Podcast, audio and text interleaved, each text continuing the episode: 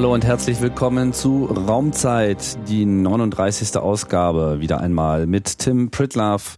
Das hier ist die Gesprächsreihe von ESA und DLR und auch hier wollen wir heute wieder tief in ein Thema einsteigen, das äh, Einblicke gibt in die Raumfahrt.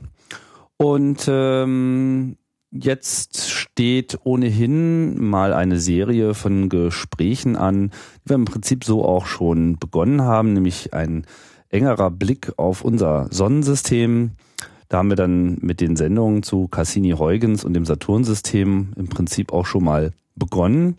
Heute allerdings wollen wir den Blick äh, in unsere unmittelbare Nachbarschaft werfen und zwar auf den Erdmond. Und um da umfangreiche Informationen zu bekommen, begrüße ich Harald, Harald Hoffmann. Hallo. Hallo.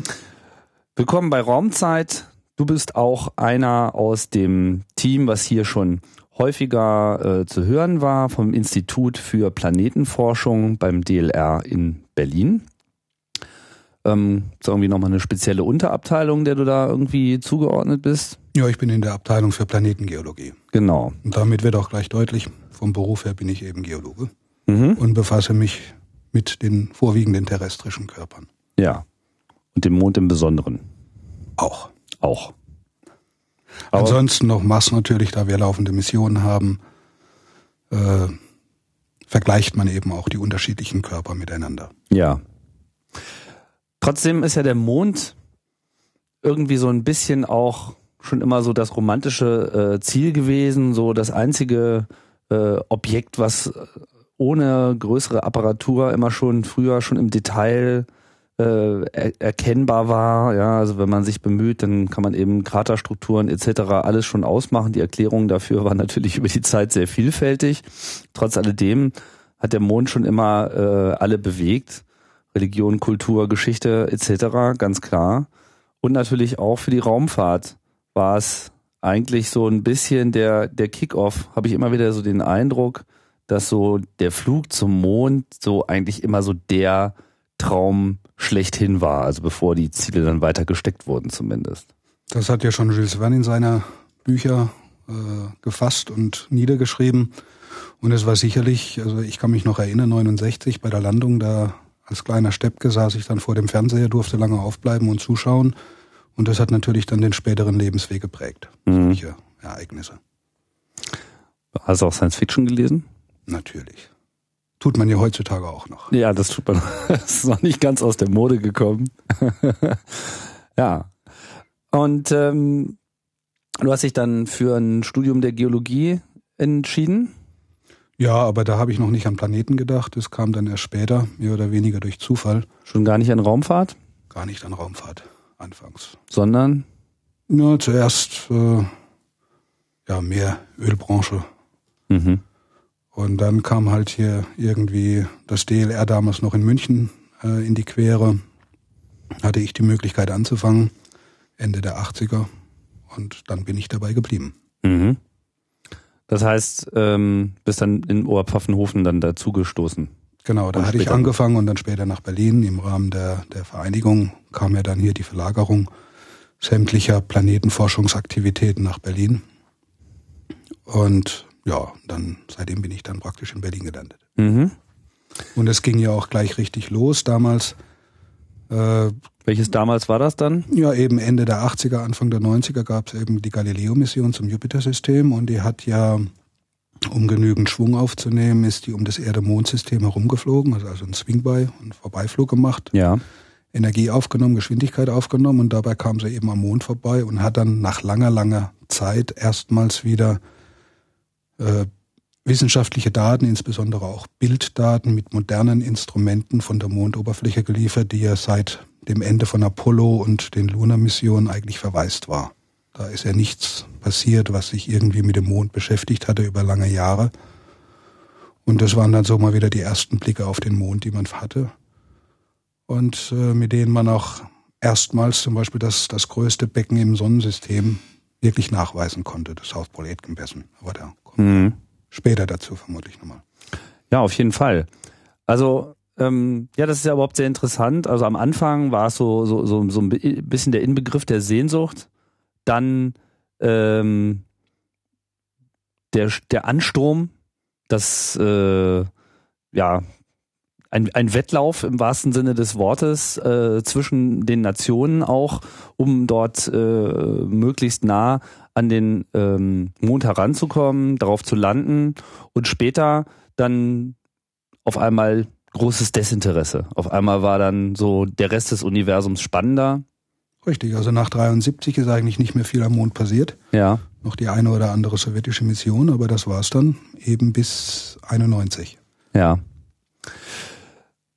Was war denn jetzt am Anfang, war denn das wissenschaftliche Interesse am Anfang eigentlich beim Mond wirklich das, das, das Bestimmende? Man hatte eigentlich mehr so den Eindruck, es ging eigentlich erstmal mehr um das Hinkommen, da sein, da gewesen sein, Party gefeiert haben.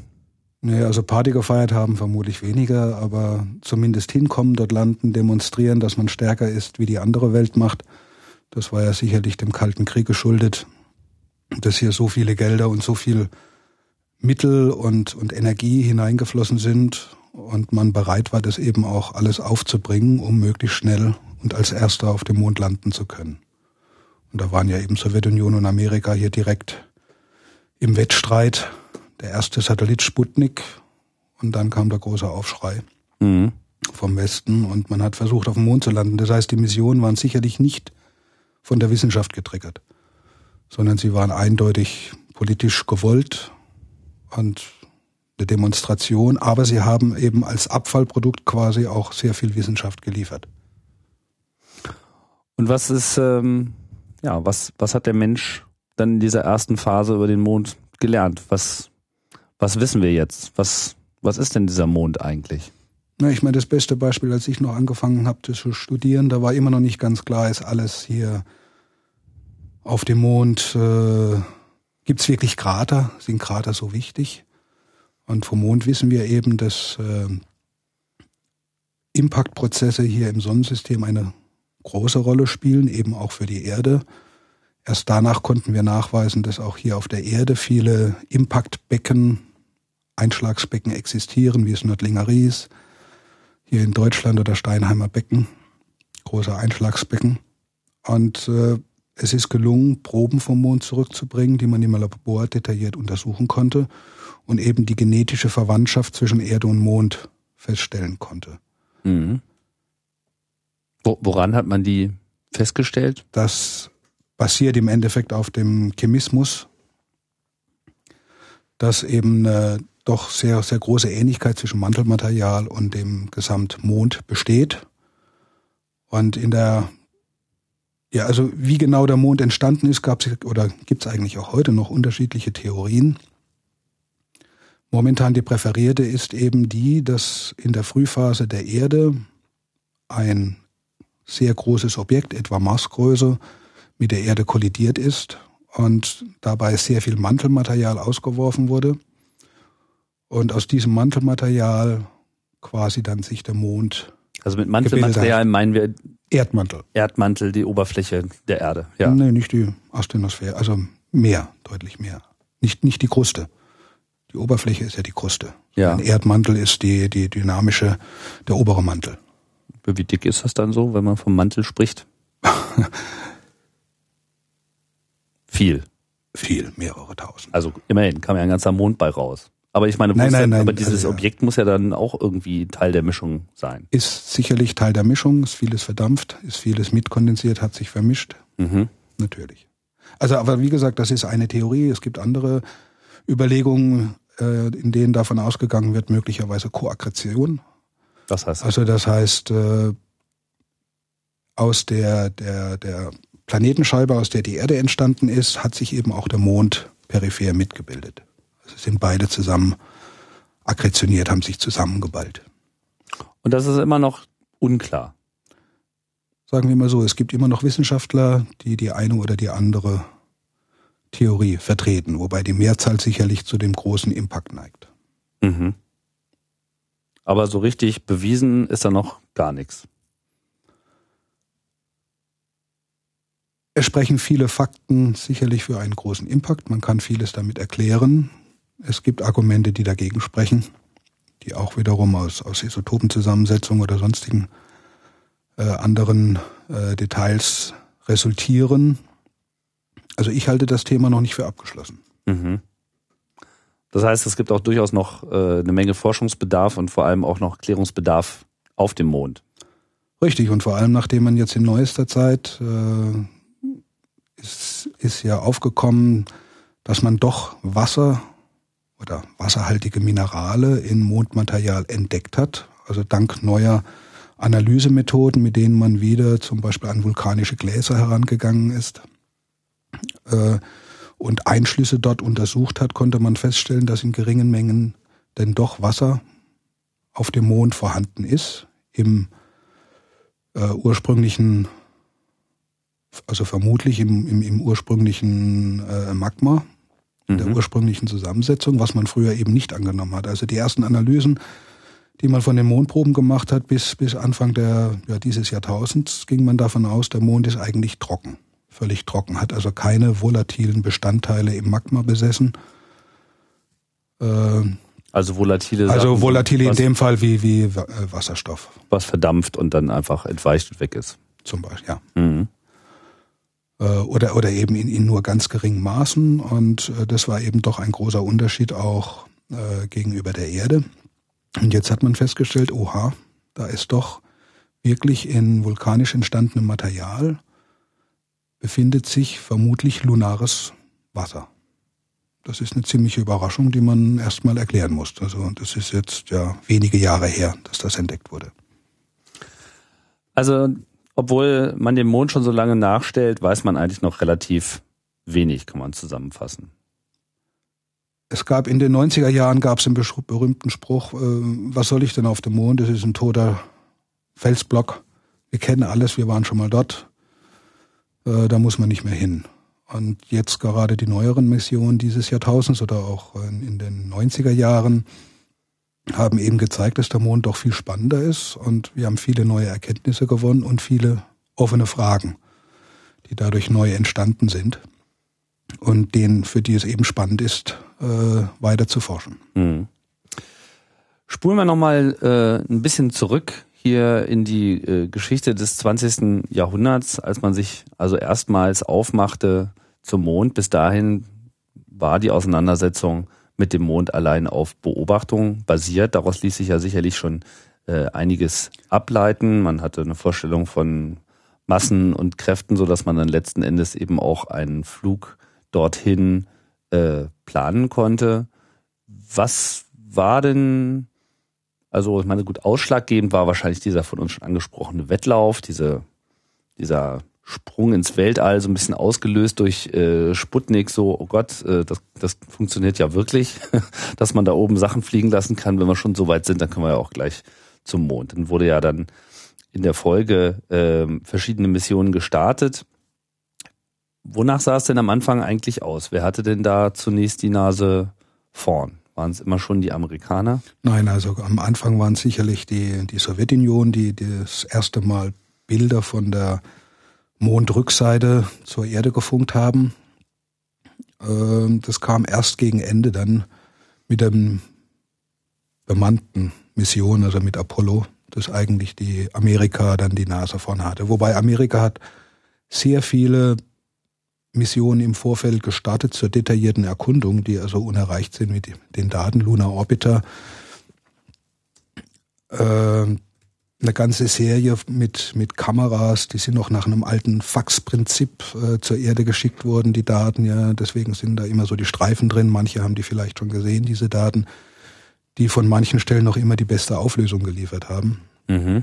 Äh, es gab dann die ersten, äh, ja, einschlagenden Missionen, die also ungebremst quasi auf die Mondoberfläche geknallt sind Ranger und dann später gab es noch die Surveyor, die weich gelandet sind und wirklich die ersten Messungen auch vor Ort gemacht hatten äh, und, und, chemische Analysen zum Beispiel vom Tycho, am Tychokrater zur Erde gefunkt hatten, bis dann schließlich mit Apollo äh, der Mensch zum Mond vorgestoßen ist. Das heißt, ich glaube, die, die, Ranger-Sachen waren sogar noch vorher, ne? Das war. Die waren noch vor Surveyor. Genau. Also ein, Anfang der 60er Jahre, 61 ging es damit los. Korrekt. Das heißt, man wollte überhaupt erstmal rausfinden, was, was ist da eigentlich? Was, Na, zuerst, was mal, zuerst mal musste man die Technik schaffen, man musste den Mond erreichen. Überhaupt erstmal hinkommen. Erstmal hinkommen, ja. Erstmal ihn treffen. Ja. Es sind ja viele Missionen, sind ja unterwegs, weiß der Teufel wohin geflogen, aber eben nicht zum Mond. Dass man wirklich den Mond trifft und äh, ja erstmal treffen, vielleicht auch in Orbit einschießen, eben die ersten Orbiter. Das war dann sozusagen erstmal die Herausforderung. Genau. Und also vorwiegend technisch getriggert und die Vorbereitung eben die Erkundung, damit man weiß, wo will ich denn landen, was will ich machen. Und wie gesagt, bis dann eigentlich die Proben zur Erde zurückkamen, war immer noch der Streit, was sind denn wirklich diese, diese ganzen Krater. Vermutlich sind es Einschlagskrater, viele davon könnten aber auch vulkanischen Ursprungs sein. Wie ist die Oberfläche beschaffen? Man hat ja Angst gehabt, dass die, die Mondsonden einsinken können auf der Mondoberfläche und da auch viele Vorkehrungen getroffen, dass da nichts passieren kann, bis man dann feststellte, naja, der ist doch vergleichsweise tragfähig.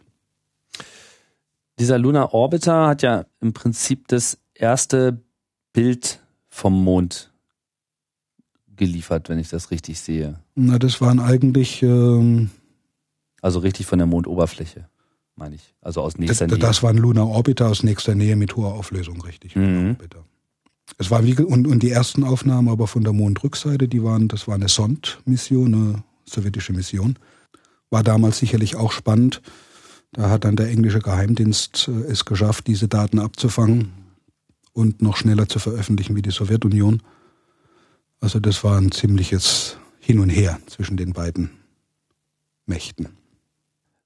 Dann kam es zur Apollo-Serie, die halt zum Ziel hatte, Menschen direkt auf den Mond zu bringen. Das ist ja eine, ich glaube bis heute, wenn man das mal vergleicht mit den Etats von Staaten, was da an Geld reingeschmissen wurde, eine, eine un unwiederholte Leistung einer Nation, die dann auch im Bau einer äh, Rakete äh, gipfelt, die es ja in der Leistungsfähigkeit auch heute noch nicht wieder gibt. Ähm, es gab ja mehrere Apollo-Missionen. Man redet immer natürlich von äh, der ersten wirklichen erfolgreichen, die dann halt den ersten Menschen so äh, zum Mond gebracht hat. Aber wie, wie hat sich da die Dynamik eigentlich entwickelt? Wie hat man sich dem Mond genähert? Na, ich meine, mit der bemannten Raubfahrt hat man ja angefangen mit Mercury und Gemini-Programm. Da gab es ja auch viele oder mehrere Unfälle. Auch Apollo 1 ist ja eigentlich ein Unfall gewesen. Da ist man an der Stadtrampe quasi verbrannt. Mhm. Und man hat dann versucht, erst in den Erdorbit richtig zu kommen, den Mond zu erreichen, um den Mond herumzufliegen, wieder zur Erde zurück und dann im Erdorbit einzufliegen mit Apollo 10, die Tests mit der Landefähre zu machen. Das war ein schwieriges Ankoppelungsmanöver zwischen Landefähre und der Apollo-Kapsel. Ja. Das hat man vorher erst probieren müssen. Und dann mit Apollo 11, eben 69, ist ja die erste Landung geschafft worden. War das überraschend eigentlich? Ja, das war ziemlich riskant. Und die haben ja quasi mit dem letzten Tropfen Treibstoff. Haben sie es gerade so eben geschafft? Haben sie es noch so geschafft. Die Geschichte kennt man ja vermutlich. Mit viel Glück und äh, dank eines guten Kommandanten mit gutem Auge konnte man Hindernissen ausweichen und noch glücklich landen. Ja, und dann wurden weitere Landungen durchgeführt bis zu Apollo 17. Das war die letzte. Hat erstmals einen Wissenschaftler, also einen Geologen, auf die Oberfläche gebracht. Und da merkt man auch sofort, äh, die Proben dieser Mission sind eigentlich die, die besten äh, aus dem gesamten Apollo-Programm. Wer war denn vorher oben? Na, vorher waren es vorwiegend Piloten, äh, die natürlich trainiert wurden und die eine hervorragende Arbeit geleistet haben, aber noch nicht das geschulte Auge hatten. Die nicht in dem Maße die wissenschaftliche Basis haben. Ich meine, heutzutage sind Astronauten vollwertige Wissenschaftler. Nicht nur das, auch extrem vielseitige Wissenschaftler in der Regel. Ich meine, das gilt, gilt, überhaupt für viele Wissenschaftler im Raumfahrtbereich. Ich meine, so wie man sich das hier auch bei äh, Raumzeit immer wieder abzeichnet, gibt natürlich immer Spezialisten für bestimmte Bereiche, aber eine sehr breite äh, Ausbildung macht sich doch meistens ähm, da deutlich und bei den Astronauten hat es nochmal eine besondere Bedeutung. Und seitdem ist es dann wahrscheinlich auch so. Das heißt, dann hatte man das erste Mal Mondgestein, man hatte äh, Kontakt gehabt mit dem Mond. Welches Bild des Mondes hat sich denn dann sozusagen äh, präsentiert? Was weiß man? Was, woraus besteht der Mond? Also der Mond in seiner Zusammensetzung ist, ich hatte es vorhin schon erwähnt, ähnlich wie der Erdmantel. Ist also ein marfisches Material. Wir haben sehr viel Feldspat. Wir haben die, die Minerale Pyroxen, also Orthopyroxen, Klinopyroxen, es sind Olivine vorhanden, es ist Ilmenit vorhanden, das sind so die wesentlichen Bauteile. Was sind das für Stoffe? Wie muss man das? Das sind, äh, also mit Ausnahme von Ilmenit, was ein, was ein Eisen-Titanoxid ist, sind die anderen sind alles Silikate. Also es ist eben ein silikatischer Körper mit einer eher basaltähnlichen Zusammensetzung. Ähm, allein schon von der Erde sieht man ja auf der Vorderseite diese dunklen Bereiche und die hellen Bereiche und das kann man auch klar zuordnen. Die hellen Bereiche sind Hochland, sind feldspadreiches Material, mhm. was relativ früh entstanden ist und die dunklen Bereiche sind eben vulkanisches Material, basaltisches Material, was dann etwas später ausgeflossen ist. Da kann man inzwischen dann auch deutliche äh, Alterszuordnungen machen. Diese, diese dunklen Flecken, die man von der Erde aus sieht, das sind eben große Einschlagsbecken, die gefüllt wurden dann später äh, etwa vor der 3,9 bis ja, sogar bis, bis 1,5 Milliarden Jahren mit vulkanischen Basalten. Und das sind eben diese dunklen Flecken, wohingegen diese hellen Bereiche, vorwiegend feldspadreich, äh, sind und äh, von denen man annimmt, dass sie Reste eigentlich eines Magmaozeans sind, also sprich in der Frühphase, nach, kurz nach der Bildung, ist äh, die gesamte äußere Kruste aufgeschmolzen, es entstand ein Magmaozean und dort sind dann Feldspäte auskristallisiert und haben die erste Kruste gebildet. Das heißt, eigentlich hat der Mond jetzt mal abgesehen von der Frage, ob er sich nun wirklich aus der Erde herausgetrennt hat oder ob er tatsächlich äh, im Entstehungsprozess der Erde sich wiederum aus dem, woraus die Erde entstanden ist, auch schon mit entstanden ist. Ähm, eigentlich eine ähnliche Geschichte, kann man sagen. Also auch das war mal ein sehr heißer äh, Körper, wo sich viel bewegt hat und wo es Vulkanismus gab und Magma, äh, äh, Meere etc., so wie es auf der Erde eigentlich auch war. Ja, eigentlich umgedreht. Das hat man erst vom Mond gelernt und dann für die Erde anwenden können. Ah. Weil auf der Erde sind natürlich all diese Gesteine oder Schichten aus der Frühphase der Entstehung sind alle durch die Plattentektonik verschwunden, überprägt, werden durch Verwitterungen, durch sonstige Einflüsse völlig verändert. Das heißt, man, man hat hier eigentlich keine wirklichen Spuren auf der Erde aus der Frühphase. Alles, was so präkambrisch ja, im Endeffekt äh, älter als 600, 700 Millionen Jahre ist, da wird schon langsam schwierig, äh, irgendwelche Aussagen zu machen, wie sah es denn damals wirklich aus auf der Erde. Alles zur Seite geräumt worden. Ist, ja, ist vor allem dann auch in, in große Tiefen versenkt worden, überprägt worden, umgewandelt worden, dann wieder hochgekommen im Rahmen von Gebirgsbildung. Mhm. Äh, es sind sicherlich manche Sachen vorhanden, ähm, aber eben nur Relikte und deutlich überprägt, verändert.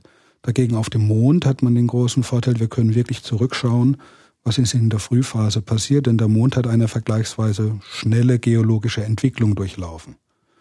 Es ist also, es, er ist ein Einplattenkörper, also er besteht aus einer äh, Kruste, aus einer Platte praktisch. Es findet keine Plattentektonik statt, es finden keine großen Umformungen statt so dass wirklich äh, Materialien aus der Frühphase quasi unverändert untersucht werden könnten. Aber wenn das auch mal so eine Magmawelt war, warum hat sich das dann denn anders entwickelt als die Erde? Warum gibt es auf der Erde diese Tektonik und alles überstülpt sich und überprägt sich und warum ist der Mond so ein Langweiler geworden?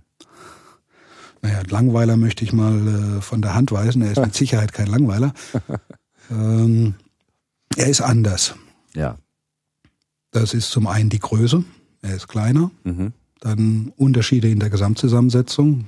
Die Dichte zum Beispiel vom Mond, Gesamtdichte ist 3, noch was von der Erde über 5 äh, Gramm pro Kubikzentimeter. Und äh,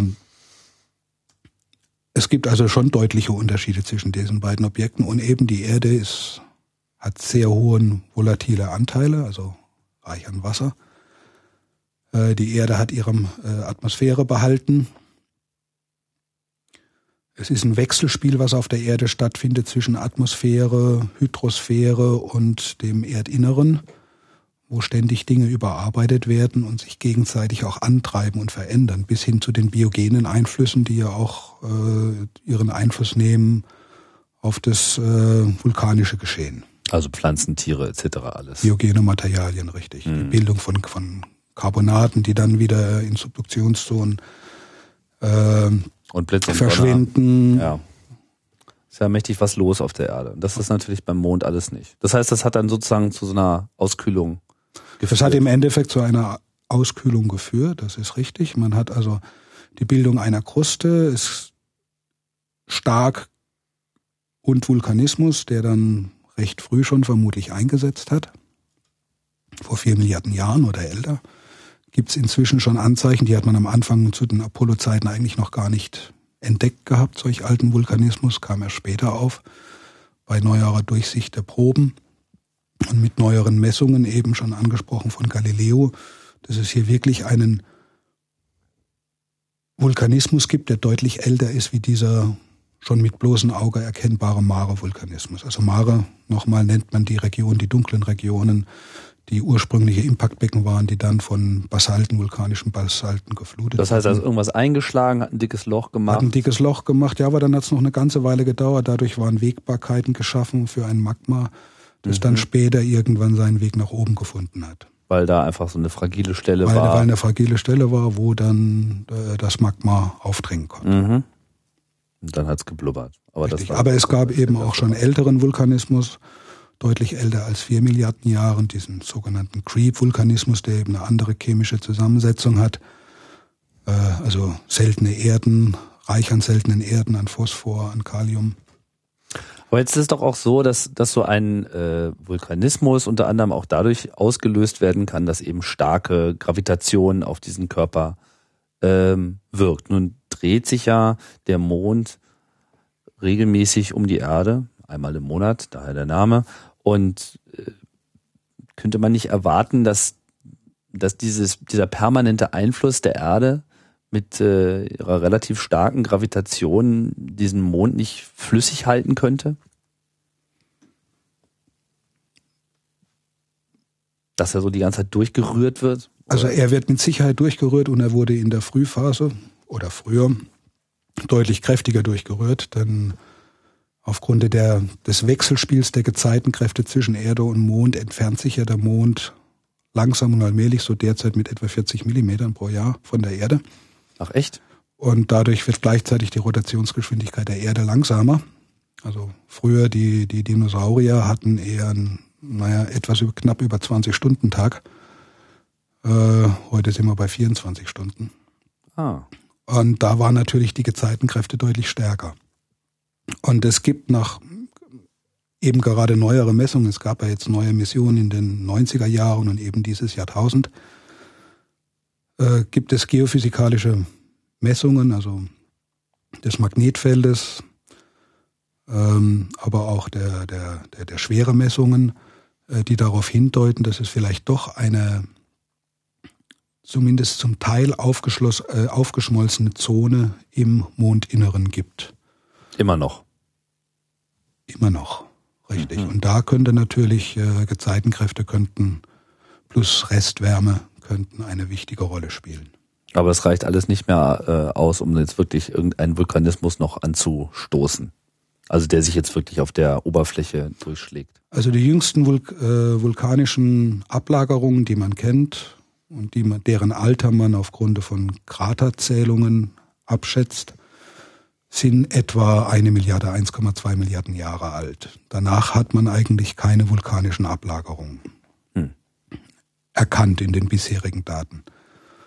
Und äh, es gibt, äh, sagen wir mal so, Hinweise, also Messungen zum Beispiel von Radon, Osmonium, also seltenen äh, Elementen, die auf der Erde typisch sind in einer spätvulkanischen Phase. Also wenn der Vulkanismus quasi aufgehört hat, dass dann noch solche Entgasungen kommen. Mhm. Und äh, da hat schon Apollo ähm, mal erste Messungen durchgeführt und was nachgewiesen.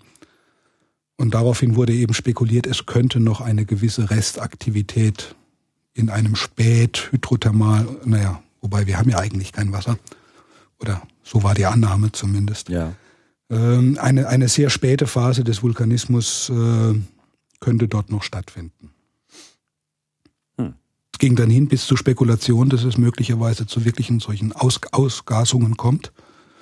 Also in, in größeren Mengen solches Gase entweichen können, die zum einen durch radioaktiven Zerfall von, von Kalium entstehen und zum anderen eben solche Ausgasungsprozesse, die dann zu Hohlformen führen könnten. Unter dem Mantel? Nein, an der Oberfläche. An der Oberfläche. An der Oberfläche. Ah. Wenn man jetzt, ähm, wenn man jetzt zum Mond fliegt, also nehmen wir mal an, die Sache mit den Weltraumtaxis wäre jetzt schon äh, Realität. Man steigt da irgendwie ein. Worauf müsste man sich einstellen? Also wie, wie ist es da? Meine, okay, keine Atmosphäre, schon klar, Sauerstoff etc. Das sollte man, also Luft zum Atmen sollte man äh, definitiv selber äh, mitführen. Man ist natürlich mangels äh, einer Atmosphäre da auch äh, ganz anderen Bedingungen der äh, des Universums ausgesetzt. Aber wie präsentiert sich das so? Ich meine, man kennt natürlich jetzt so die Bilder. Ich hätte jetzt so die Erwartung, dass es da so eine äh, staubige, schmutzige äh, Umgebung und man sollte aufpassen, dass man Klamotten trägt, wo das Zeug dann nicht so schnell reinkommt. Ist das eine realistische äh, Sicht der Dinge? Das ist eine realistische Sicht der Dinge. Der, der Mondboden oder Regolith, wie man auch sagt, hat so in etwa eine, mittlere Korngröße von 60 bis 80 Mikrometer. Ist also wirklich, ja, das ist so Silt bis Staub, würde man auf der Erde dazu sagen. Er ist natürlich unsortiert, es geht dann bis zu Zentimeter großen und noch größeren Brocken. Mhm. Äh, es geht aber auch zu ganz feinem Material, äh, wenige Mikrometer bis äh, hunderte Nanometer groß. Und das Zeug ist sehr adhesiv. Also das haben ja schon die Astronauten feststellen müssen, wenn sie dann in ihre Landefähre zurückgekehrt sind. Die sahen also aus, als ob sie sich im Dreck gewälzt hatten mhm. und Fußball gespielt hatten. Und man musste wirklich aufpassen, dass dieser Staub sich nicht in die Systeme innerhalb der Landefähre irgendwo einschleicht und dort dann zu, auch zu, zu Schädigungen führt. Also die, der Staub an der Mondoberfläche ist sicherlich ein großes Problem. wenn Sie zum Beispiel einen kilogroßen Brocken an der Oberfläche nehmen, dann wird er durch sogenannte Mikrometeoritenimpakte, also durch Einschläge von kleinen Staubkörnern, ähm, innerhalb von, von 10 Millionen Jahren völlig zerrieben. Hm. Und das ist momentan auch der, der, eigentlich der große geologische Prozess, der sicherlich noch an der Oberfläche aktiv ist. Das ist eben diese Verwitterung im Weltraum, die Wechselwirkung mit, dem, mit der Weltraumumgebung. Das ist zum einen Staubpartikel, die doch immer wieder anzutreffen sind, Mikrometeorite, die einschlagen, sei es nun Material von Asteroiden oder von Kometen oder interplanetarer Staub, die doch immerhin mit, mit ja, in einer Menge von 10 Millionen Kilo quasi pro Jahr auf die Oberfläche einschlagen. 10 Millionen Kilogramm Staub 10, 10 Einschlag sozusagen. Ja. Aber das meiste davon wirklich klein. Macht nichts. Ist trotzdem schnell. Ist trotzdem schnell. Keine Atmosphäre, das 15, heißt, 15 bis 18 Kilometer pro Sekunde im Mittel, im Extremfall bis zu 70 Kilometern pro Sekunde, wie es da drauf donnern kann. Also da, das dringt so gut wie überall durch. Hm. Das heißt, während die Astronauten da auf der Oberfläche äh, standen, waren sie sehr wohl der Gefahr ausgesetzt, von irgendwas getroffen zu werden? Oder ist das jetzt dann doch sehr naja, unwahrscheinlich? Naja, doch. Äh, es bestand die Gefahr, von etwas getroffen zu werden. Dass es etwas Größeres ist, was zu, zu größeren Schädigungen führt, ist natürlich nicht so wahrscheinlich, aber ja. man muss sich davor schützen. Und deswegen ist ja auch immer die Idee, wenn man denn den Mond besiedeln möchte, in irgendeiner Art und Weise, sei es eine Forschungsstation wie an der Antarktis, dass man da eine dicke Schutzschicht bauen muss, eine Schutzkuppel, unter der man sich verstecken kann. Eben zum einen vor solchen einschlagenden Mikrometeoriten, aber eben auch vor den vor dem Sonnenwind, der ja völlig ungestört auf die Oberfläche treffen kann. Äh, mit Ausnahme, wenn jetzt der Mond durch das, das äh, Magnetfeld der Erde geht, also praktisch im Erdschatten ist, von der Sonne aus gesehen. Aber ansonsten kann der Sonnenwind, also Protonenstrahlung, Partikelstrahlung hochenergetischer Natur direkt auf die Oberfläche treffen und das ist natürlich nicht besonders gesundheitsfördernd. Das heißt, der Mond hat kein eigenes Magnetfeld. Er hat kein eigenes Magnetfeld. Es gibt ähm, es gibt einen sogenannten remanenten Magnetismus. Remanenter Magnetismus sind ganz also ich äh, versuche es vielleicht anders zu erklären. Wenn ähm, vulkanisches Material, Magma, erstarrt, abkühlt ähm, und dann ab einer gewissen Temperatur und, und einem Magnetfeld unterworfen ist, dann ab einer gewissen äh, Temperatur orientieren sich die sich bildenden Kristalle gemäß der Magnetfeldlinien aus. Mhm. Und ähm, da Mondmaterial doch eher eisenreich ist und auch häufig titanhaltig, kann es eben dazu kommen, dass dann hier ein remanenter Magnetismus entsteht. Also praktisch das Gestein eine schwach magnetisierende Wirkung hat. Und das kann man auch messen aus dem Weltraum. Und da hat man mehrere Regionen auf dem Mond, wo eben so etwas auftritt. Und da ist dann auch sogar das Überraschende, das haben jetzt die letzten Missionen, äh, zum Beispiel der, der Inder gezeigt mit dem schwedischen Instrument, also die Mission Chandrayaan, die konnten deutlich zeigen, dass hier die Wechselwirkung an der Oberfläche zwischen Sonnenwind und Mondoberfläche in diesen Bereichen, wo noch so ein remanenter Magnetismus vorhanden ist, etwas anders ist, wie in den Bereichen, wo man solch ein remanentes Magnetfeld nicht hat. Mhm. Also nicht weniger, sondern anders, andere. Anders, das ist richtig. Also es, es scheinen anscheinend diese, diese geladenen Wasserstoffkerne, Wasserstoffprotonen scheinen abgelenkt zu werden und nicht so sehr auf die Oberfläche einzutreffen, wie eben in den Bereichen, in denen kein remanentes Magnetfeld. Das heißt, so die, äh, die optimale Mondbasis wäre eigentlich so eine riesige Glaskuppel, die auch noch ihr eigenes Magnetfeld äh, erzeugt. Das wäre nicht ungünstig, ja. Aber es ist wahrscheinlich auch nicht so einfach zu bauen. Nee, aber wenn die Magnetkuppel, äh, pardon, wenn die, wenn die äh, die Glaskuppel. Die Betonkuppel oder Glaskuppel, ne, eher ein Beton, Glas vielleicht nicht ganz. Mhm. Äh, Betonkuppel äh, dick genug ist, dann wird auch der Sonnenwind abgehalten werden können. Wie dick müsste der denn so sein? Unklar. Dick. Dick. Aber da kann man natürlich nicht mehr so schön ins All gucken. Wo bleibt da die Romantik? Glaskuppel wäre natürlich schöner. Ja, ein paar Fenster wird man ja noch sicherlich einbauen. ja, aber da sind wir auch schon wieder so bei diesem Ur-Science-Fiction-Traum so, weil ich glaube, so Glaskuppel war da auch wie auch schon relativ früh immer am Start, wenn man so über eine Mondbasis Richtig. nachgedacht hat, weil wenn man schon da oben ist, dann will man natürlich auch einen guten Blick haben. Ähm, bleiben wir nochmal kurz auf der Oberfläche. Also ist alles extrem äh, staubig in unterschiedlichen Körnungen. Äh, alles, was da rumliegt, wird äh, über kurz oder lang von dem permanent aufschlagenden Staub äh, zermahlen, sodass die Tendenz an der Oberfläche ist eigentlich, irgendwann ist es alles nur noch Staub. Also egal, was da jetzt noch an größeren äh, Strukturen rumliegt, dass es dann über kurz oder lang vom Weltall zersägt wird. Also es bildet sich ja nichts Neues mehr, es sei denn, es schlägt mal wieder irgendwas Dickes auf. Eben, das haben sie natürlich permanent. Sie haben ja permanent größere Einschläge, äh, die stattfinden und dann neues, gröberes, unverwittertes Material an die Oberfläche transportieren. Mhm schaffen können. Das sieht man ja auch zum Beispiel diese, diese Strahlenkrater, die man von der Erde aus so schön sieht, diese, diese hellen Strahlen, die da zum Beispiel von Tycho äh, ausgehen und die man, die man im Teleskop sehr toll sieht, jetzt eigentlich sogar mit dem bloßen Auge. Mhm. Das ist eben ein relativ junger, junger Krater, Tycho, vermutlich 800 Millionen Jahre um den Dreh und äh, da sind diese, diese Strahlen sind eben unverwittertes Material, was ausgeworfen wurde, weit verteilt wurde und eben deutlich heller ist wie das Umfeld. Also diese, diese, diese Mikrometeoritenimpakte, die führen wirklich nicht nur zu einer mechanischen Zerrüttung, sondern die führen auch zu einer chemischen Veränderung, also zum Teil zu einer Aufschmelzung, dass sich Glaspartikel bilden, nennt man dann Agglutinate, mhm. äh, bis hin zu einer, äh, dass metallisches Eisen entstehen kann und dieses metallische Eisen in, in einer Nanopat in, in, in ja, Nanometergrößen äh, sorgt dafür, dass dann das Material dunkler wird, wohingegen helles Material eher für äh, frisches Mondmaterial, Mondgestein spricht. Aber durch diese Impaktprozesse kommen eben immer wieder neue äh, Gesteine an die Oberfläche.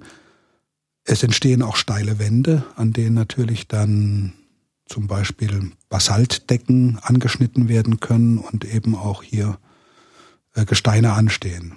Da hat ja jetzt die, die amerikanische Mission Lunar Reconnaissance Orbiter mit seiner sehr hochauflösenden Kamera im Dezimeterbereich ganz tolle Aufnahmen von solchen Basaltschichten in Kratern gezeigt oder in solchen Rillen, also eingestürzten Lavakanälen, äh, die doch sehr ja, deutlich machen, dass es noch immer dort auch Gesteine, anstehendes Gestein gibt. Mhm. Jetzt wenn wir so äh, landen mit dem Taxi, also das Gefühl kenne ich schon mal. Ich äh, war ja hier äh, für Raumzeit auch schon mal in einem ähm, Parabelflug unterwegs, der dann äh, freundlicherweise auch äh, in der ersten Parabel gleich mit der Erdschwere daherkam, also eine äh, leicht äh, abgeänderte Parabel, die dann eben mir genau die Gravitation geboten hat, wenn auch nur für 22 Sekunden, wie sie eben auf dem Mond herrscht. Da konnte man dann sozusagen live dieses äh, Astronautengehopse, äh, was man so schön kennt aus den äh, Bildern der Landung, äh, gut nachvollziehen.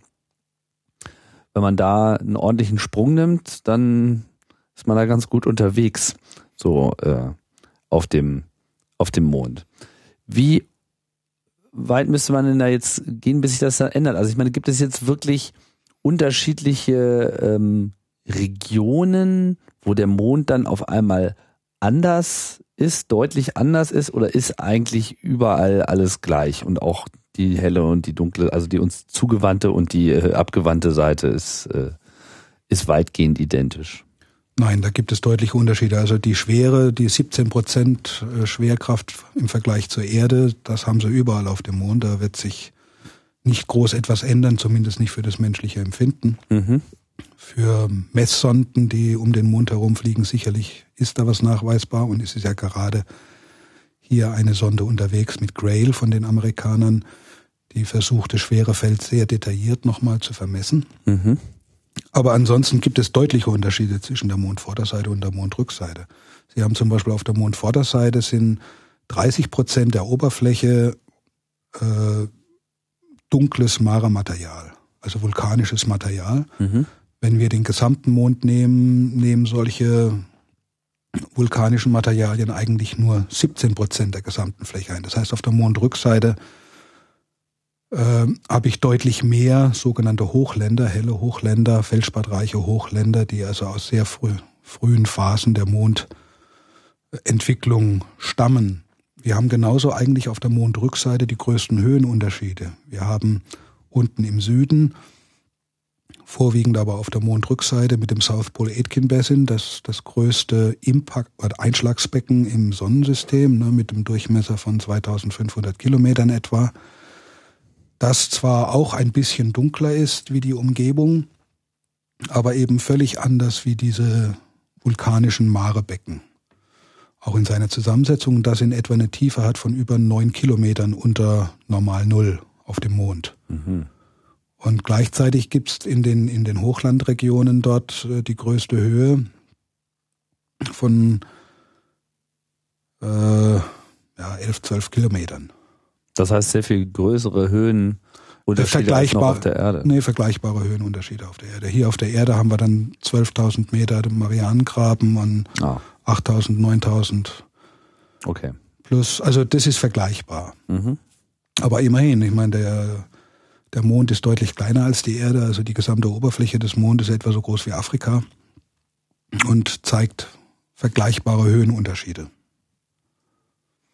Aber das ist alles Zufall, dass es jetzt auf der Rückseite so oder so. Es gibt da jetzt keine äh, Eigenschaften, die da jetzt. Das weiß man nicht so ganz genau, ob das alles Zufall ist oder nicht. Warum ausgerechnet diese äh, der Erde zugewandte Seite besonders viel Mare-Basalte aufweist, könnte natürlich auch mit der Erde zusammenhängen. Vielleicht aber auch nicht. Es ist, man hat auf der Mondrückseite ist die Kruste um 15 Kilometer im Mittel dicker wie auf der Vorderseite. Also es gibt schon eindeutige Unterschiede. Mhm. Warum das nun so genau ist, das weiß man. Ist noch ein äh, Gebiet der Forschung mit mehreren Hypothesen. Hm. Ähm, jetzt klang ja vorhin schon an, es ist Wasser gefunden worden. Jetzt nicht unbedingt in der Form, wie man das jetzt hier so erwarten würde, dass dann auf einmal so ein See äh, da herumliegt, in dem man schön baden kann. Aber das war lange Zeit unklar, ob sich überhaupt Wasser auf dem Mond befindet. Wodurch ist man dem dann auf die Spur gekommen? Also was war? Also da gibt es zwei Dinge, die, die, okay, wenn wir mit der ersten Entdeckung anfangen, dann war das, es gab eigentlich schon Anfang der 70er Jahre gab es theoretische Überlegungen, Modellierungen, die gesagt haben, in den Polbereichen, wenn ich permanent Schatten habe, können dort Temperaturen von etwa 40 Kelvin herrschen.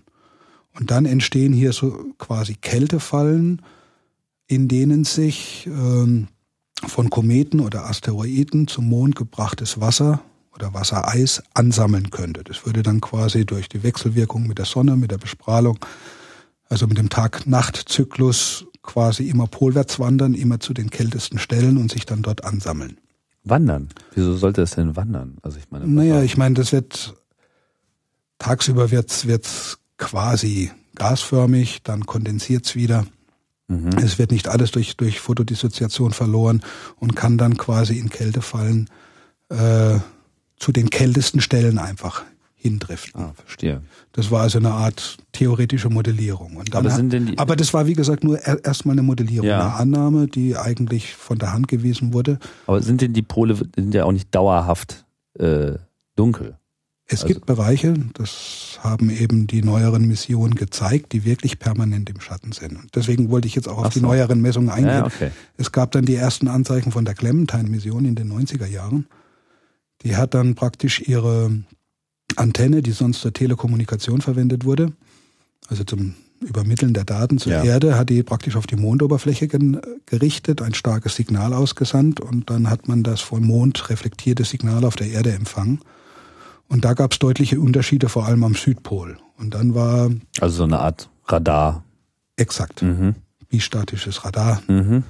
Und das war dann eben von, von seinen Eigenschaften des empfangenen Signals äh, ging man dann davon aus, da könnte ja eigentlich Wassereis vorhanden sein. Und dann hat man danach fieberhaft gesucht. Luna Prospector. Was, Entschuldigung, was, was sieht man denn in diesem Signal, das auf Eis hinweist? Also was? naja, die, die, die Reflexionseigenschaft von Wassereis ist komplett anders wie die von Gesteinsmaterial. Ah.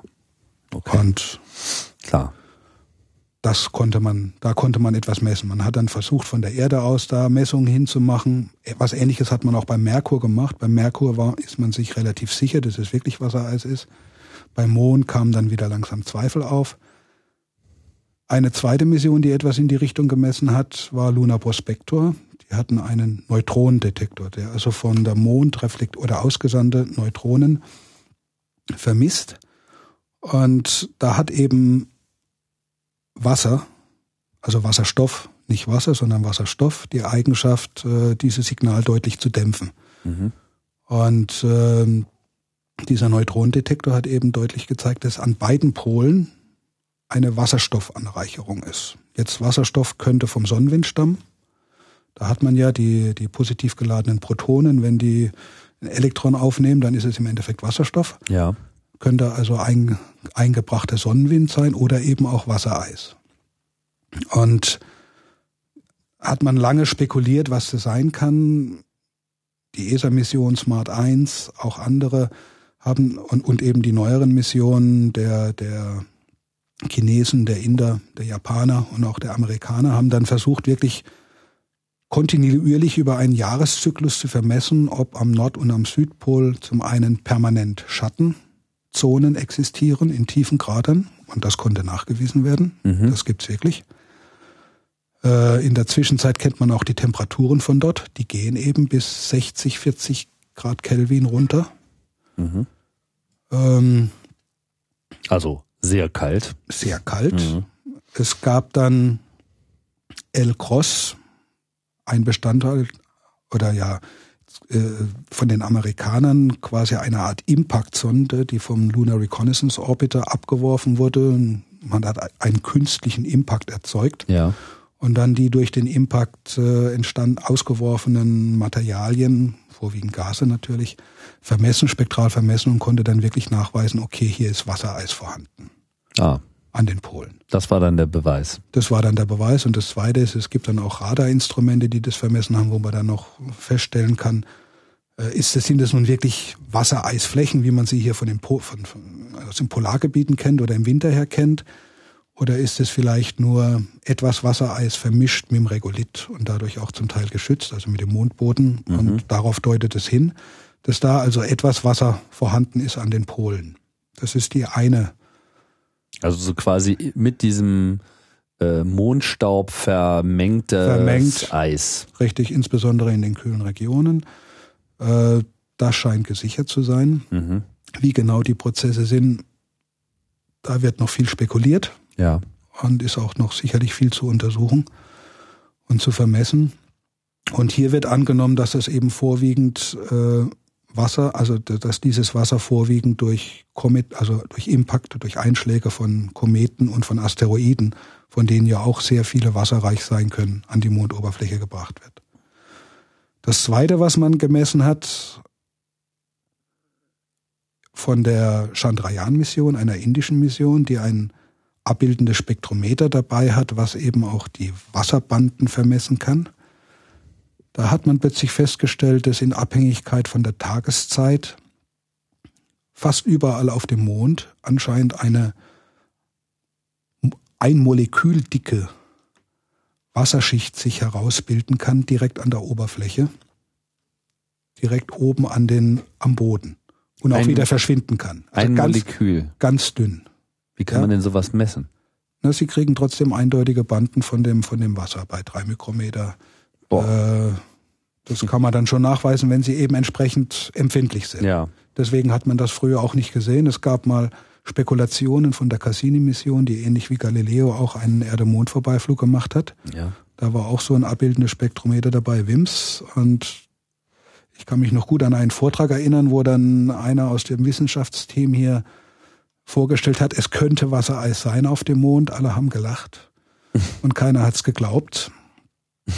Und ähm, hier mit äh, M-Cube, so heißt das Instrument auf die, der indischen Mission, ist aber ein amerikanisches Instrument, äh, konnte das eben eindeutig nachgewiesen werden.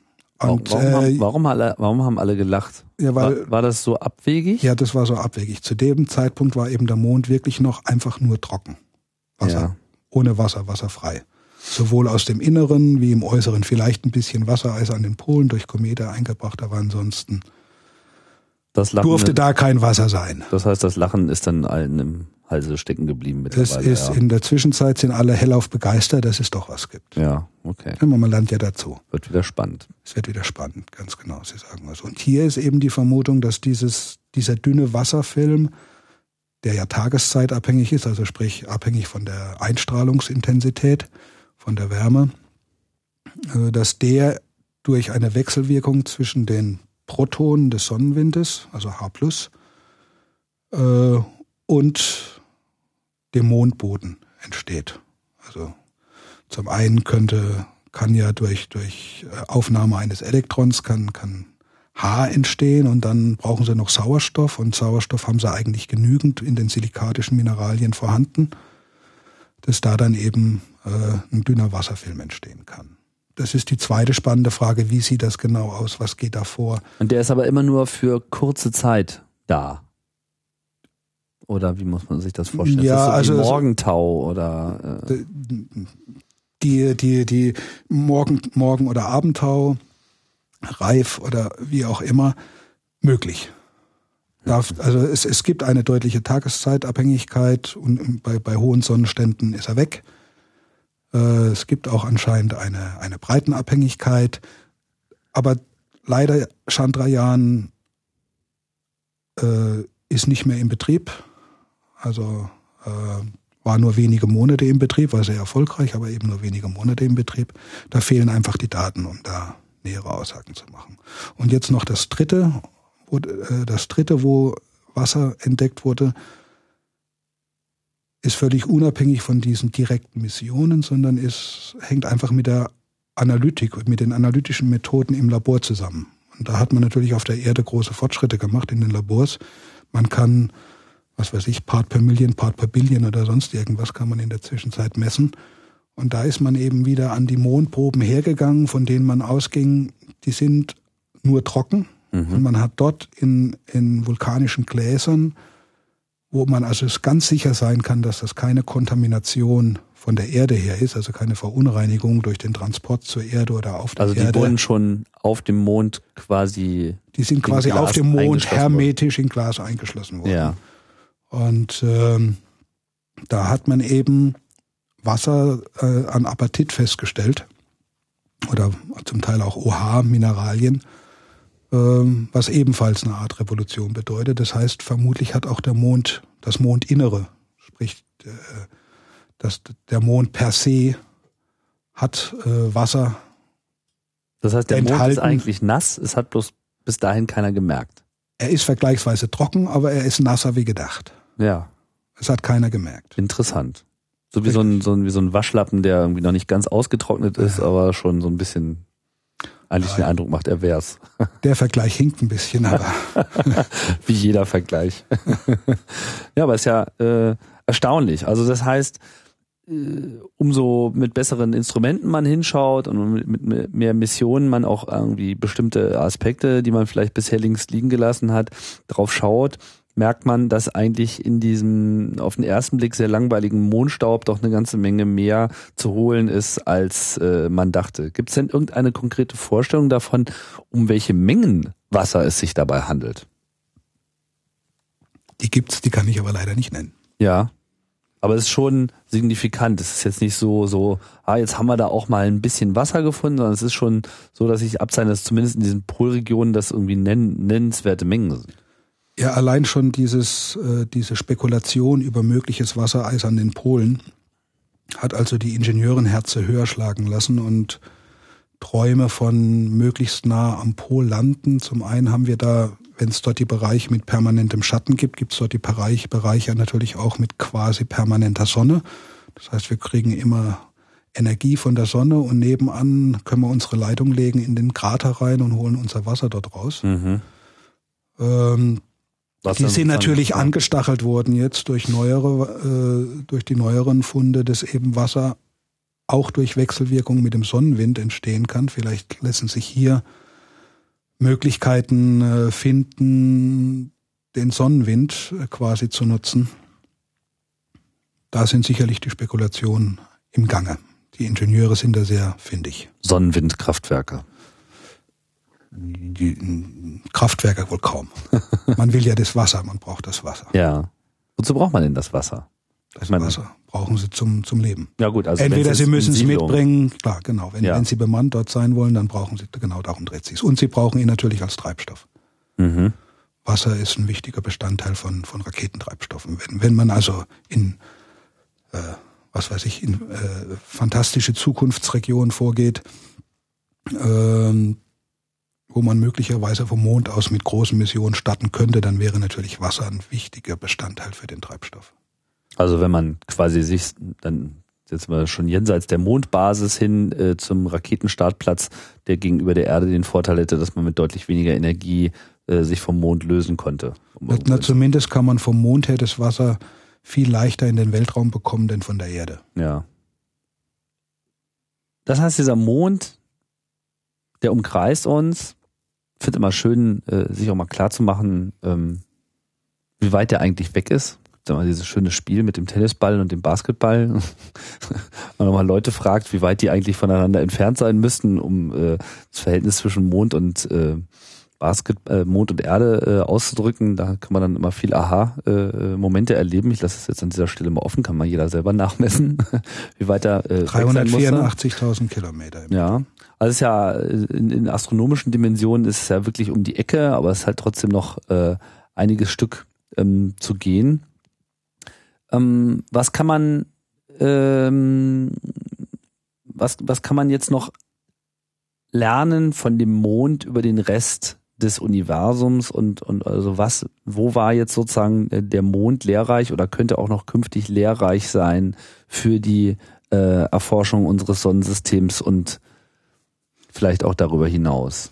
Nach wie vor, gerade jetzt auch mit den neuen Erkenntnissen zur Zusammensetzung des Mondes, worüber wir noch gar nicht gesprochen haben, äh, auf die, die, die, die Fernerkundungsdaten zeigen, dass es auf dem Mond eine Vielfalt an Gesteinsvarianten gibt, unterschiedlichen Gesteinstypen, von denen wir noch überhaupt keine Proben auf der Erde haben.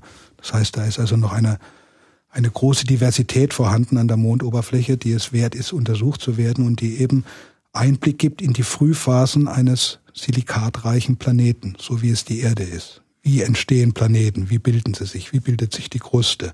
kommt es wirklich zu einer Magma-Ozeanbildung. Da wäre der Mond und Mondproben eigentlich der Schluss dafür. Wie sieht es mit der Kernentstehung aus? Man vermutet ja, oder neuere Daten deuten darauf hin, dass der Mond jetzt wirklich einen Kern hat. Aber es war lange Zeit äh, debattiert. Äh, hundertprozentig sicher oder wirkliche Sicherheit wird vermutlich die Grail-Mission dann liefern, wenn sie ihre Messungen abgeschlossen hat. Aber man geht davon aus, dass es wirklich einen im, im Inneren einen Kern doch gibt. Ist es wirklich so typisch Kern, Mantel, Kruste, dieser Schalenaufbau für alle Planeten? Auch da ist der Mond ein wichtiges Beispiel für uns. Und als drittes, ich meine, wir haben hier in, in nächster Nähe eine, einen großen Körper ohne Atmosphäre, der uns umkreist und der permanent misst und aufzeichnet, was um ihn herum passiert. Über die Geschichte seit seiner Entstehung.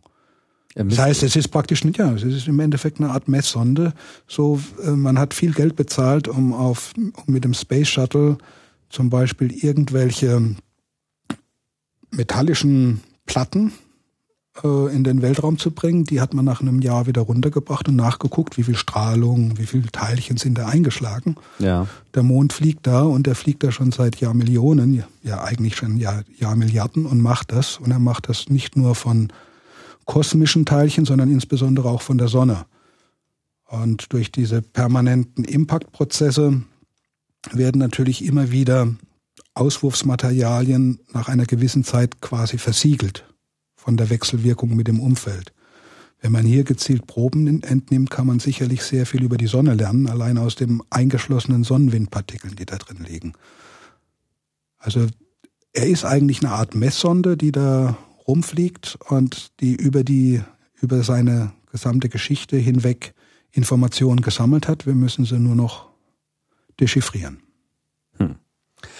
Jetzt klang ja schon anfangs an. Äh, einerseits, es gab halt diese Hochphase in den 60er Jahren, das äh, gipfelte dann eben in den ähm, Landungen von Menschen. Hm, dann ist es äh, ein bisschen ruhiger geworden und der Besuch des Mondes war eher noch ein Abfallprodukt von zum Schwung holen, um äh, noch sehr viel weiter zu kommen.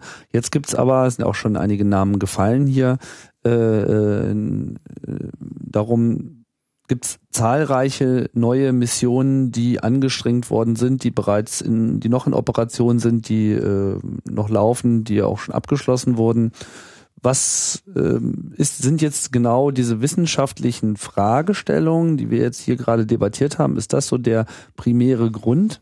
Oder ist es jetzt einfach nur, weil jetzt auch China und Indien dabei sind, dass der Mond einfach so ein wunderbares Startobjekt ist, auch um seine eigenen äh, Weltraumtechnologien überhaupt erstmal zu entwickeln? Beides. Also diese wissenschaftlichen Zielsetzungen sind sicherlich auch ein Treiber dafür, äh, dass man zum Mond fliegt und dass man den Mond untersucht. Das Zweite ist natürlich, dass man den Mond als nächstgelegenen Körper nutzt, nutzen möchte, um die, die Erkundung des Weltraums, sprich Flug zum Mars, vielleicht vorzubereiten durch mhm. die Erprobung von Technologien. Ähm, bei China und Indien spielt, vermutlich auch bei Japan, spielen sicherlich auch andere äh, Gedanken eine Rolle, die eher so in äh, das, die Frühphase der amerikanisch-sowjetischen es erstmal geschafft zu haben. Es erstmal, es erstmal geschafft zu haben, dorthin zu fliegen. Ähm, es gibt auch sicherlich, aber da möchte ich gar nicht zu sehr drauf eingehen, es gibt da noch die Idee des, des Helium 3 Plus, was man auf dem Mond finden kann in größeren Mengen, was dann in, ähm, äh, in, in, in, in Wasserstoffreaktoren quasi genutzt werden könnte, sollte man denn diese Technik überhaupt beherrschen. Mhm. Das ist für manche sicherlich auch noch ein Hintergedanke. Aber ist das jetzt eine, eine, Vermutung, dass es das da gibt oder man? Nein, das weiß man, dass es das gibt. Ja. Und, aber, aber ob der wirklich genutzt werden kann, sei dahingestellt. Das ja. ist, wird darüber debattiert und äh, äh, die Technologie beherrscht man auch nicht. Also von daher äh, ist das alles noch Zukunftsmusik? Ist es noch Zukunftsmusik, äh, aber in, in manchen Köpfen spielt das sicherlich eine gewisse Rolle. Ja. Und ich meine, die, die Chinesen haben ganz klar äh, ein, ein Programm formuliert, äh, dass die bemannt auf den Mond äh, fliegen wollen und dort auch eine Station einrichten wollen. Und so, wie man die Chinesen kennt, werden die das auf lange Sicht auch sicherlich durchführen. Mhm. Auch die Inder haben ein sehr ehrgeiziges Projekt. Sie hatten Chandrayaan 1, der geflogen ist, Mond erreicht hat. Auch dort war so eine kleine Sonde, die auf dem Mond eingeschlagen hat. Die wollen demnächst auch. Chandrayaan 2 ist in Vorbereitung. Also die sind aktiv dabei. Die Japaner hatten mit Kaguya eine sehr erfolgreiche Mission mit sehr vielen Instrumenten, die den Mond umkreist hat. Auch hier, da spricht man von Selene 2, eine Landung angedacht auf der Oberfläche.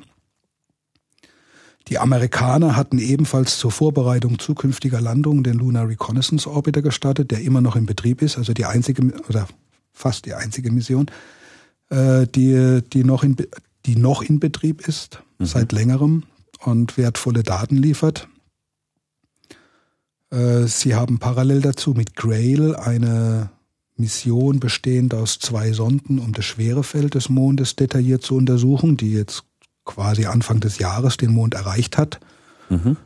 Und da dauert halt, äh, dauert es eine ganze Weile, bis diese Daten dann wirklich gesammelt sind, so dass man ausreichend oder genügend Daten hat, um das wirklich auszuwerten. Und die Amerikaner haben auch noch mit LADI eine Mission geplant, die äh, vermutlich 2014 starten soll. Das ist auch eine vergleichsweise kleine Mission, die dann insbesondere die Exosphäre des Mondes untersuchen soll. Also der Mond, auch wenn man sagt, er, er hat keine Atmosphäre, so hat er doch eine, eine sogenannte Exosphäre, sprich, das sind so wenig Teilchen, dass sie nicht miteinander wechselwirken. Aber es sind doch so um die 10.000 Kilogramm, die da um den Mond herum äh, fliegen, an Atomen, an Molekülen die da einfach so von der Gravitation noch gehalten werden? Nee, die werden eigentlich immer wieder von, von vermutlich entweder eingefangene Sonnenwindteilchen oder reflektierte Sonnenwindteilchen, die für eine gewisse Zeit in die Mondgravitationseinfluss geraten oder eben von der Mondoberfläche äh, herausgeworfene Teilchen. Ja. Äh, man kennt zum Beispiel Natriumatome, Kaliumatome, die quasi vom Oberflächenmaterial natürlich stammen und durch diesen Sonnenwind, durch Wechselwirkung mit dem Sonnenwind erst äh, erzeugt werden und hier in die Exosphäre hinauskommen. Also das will man dort genauer untersuchen und, und das Staubumfeld um den Mond herum. Ja, und ansonsten danach haben eigentlich nur die Chinesen, die Inder und die Japaner engagierte Programme. Die ESA, ja glaube, am heutigen Tage gegründet wurde, irgendwann in den 70er Jahren. Mhm. Wenn ich das richtig gesehen hatte, vorhin in der S-Bahn. Ähm, Stimmt. Die hat, äh, die beabsichtigt oder der hat Pläne für, einen möglichen, für eine mögliche Landemission. Die hat man schon in einer Vorphase untersucht und die Durchführbarkeit nachgewiesen, dass man so eine Mission machen kann. Und jetzt geht man da ein bisschen weiter und guckt, äh, welche Instrumente könnte man draufbringen, wer hat Interesse in Europa. Äh, das sind sicherlich Ideen, äh, Aber da ist noch nichts entschieden, ob Europa wirklich nochmal einen Schritt zum Mond macht nach seiner Smart 1 Mission oder nicht. Das ist noch ein, ein Prozess, der diskutiert wird. Mhm. Trotzdem ist immer irgendwie viel los, auch so in diesem recht frischen Bereich der ganzen privaten äh, äh Forschung. Es gibt zahlreiche äh, Projekte, wo ermuntert wird, äh, Mondlandungs- äh, oder Mondroboter zu bauen. Genau, der Luna äh, X-Prize ist ein Beispiel.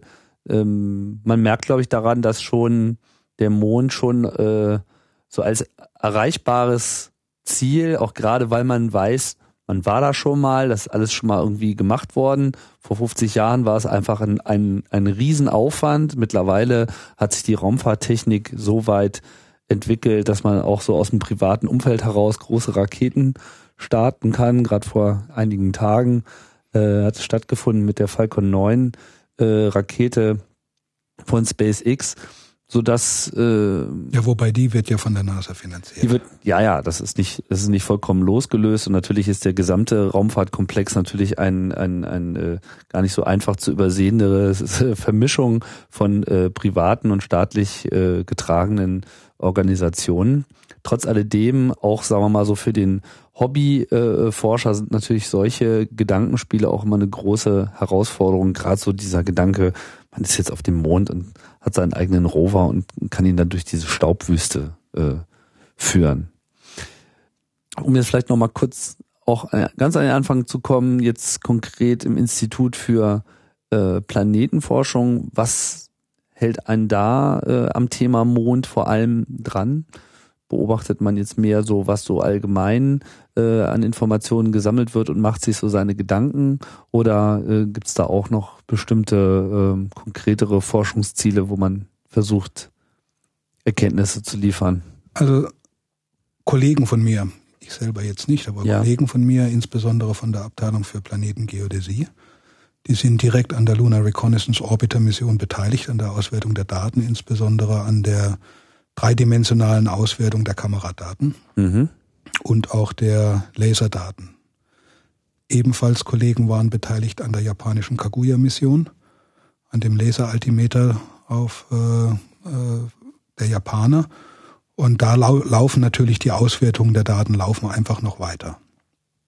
Und äh, es gibt Projekte dann auch in Zusammenarbeit mit der Technischen Universität hier in Berlin und mit, mit, mit russischen Einrichtungen, äh, dass man versucht nachzuvollziehen, wo zum Beispiel der, der Lunochod, die, die Rover wirklich gefahren sind, dass man versucht, diese Strecken zu kartieren mit den neuesten Daten und äh, äh genau zu vermessen. Also hier sind lauf, laufen wirklich aktive Forschungsarbeiten. Ja. Äh, auch in Vorbereitung auf die Zukunft. Äh, ja, und ansonsten äh, ist, äh, ja, ich meine, also wenn Monddaten vorhanden sind, dann, dann guckt man die an, allein schon aus vergleichenden Gründen mit anderen Planeten, gerade zum Beispiel mit Merkur, der ja auch zumindest vom äußeren Anschein eine ähnliche Oberfläche hat und auch da sind Kollegen beteiligt an der Messenger-Mission oder wir bereiten uns vor auf die Bepi-Colombo-Mission. Da ist natürlich dann der Mond immer ein geeignetes Vergleichsobjekt, insbesondere für, ja, für, für, für äh, vergleichende Analysen, der, der fotogeologische Analysen der Oberfläche. Von daher ist er sicherlich auch bei uns noch sehr äh, intensiv untersucht. Und wir würden natürlich gerne uns auch an irgendwelchen Missionen beteiligen, so denn, sofern sich uns die Möglichkeiten eröffnen. Mhm. Ja, haben wir noch irgendwas ganz Wichtiges vergessen? Was es noch zum Mond zu sagen gibt?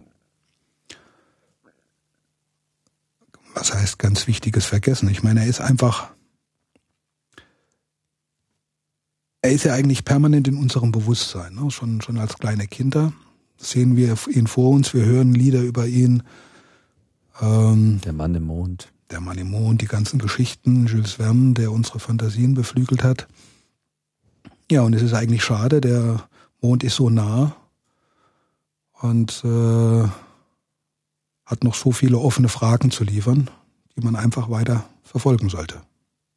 Das heißt, es ist auch ein, eigentlich auch ein super Thema für, für junge Wissenschaftler, dort einzusteigen?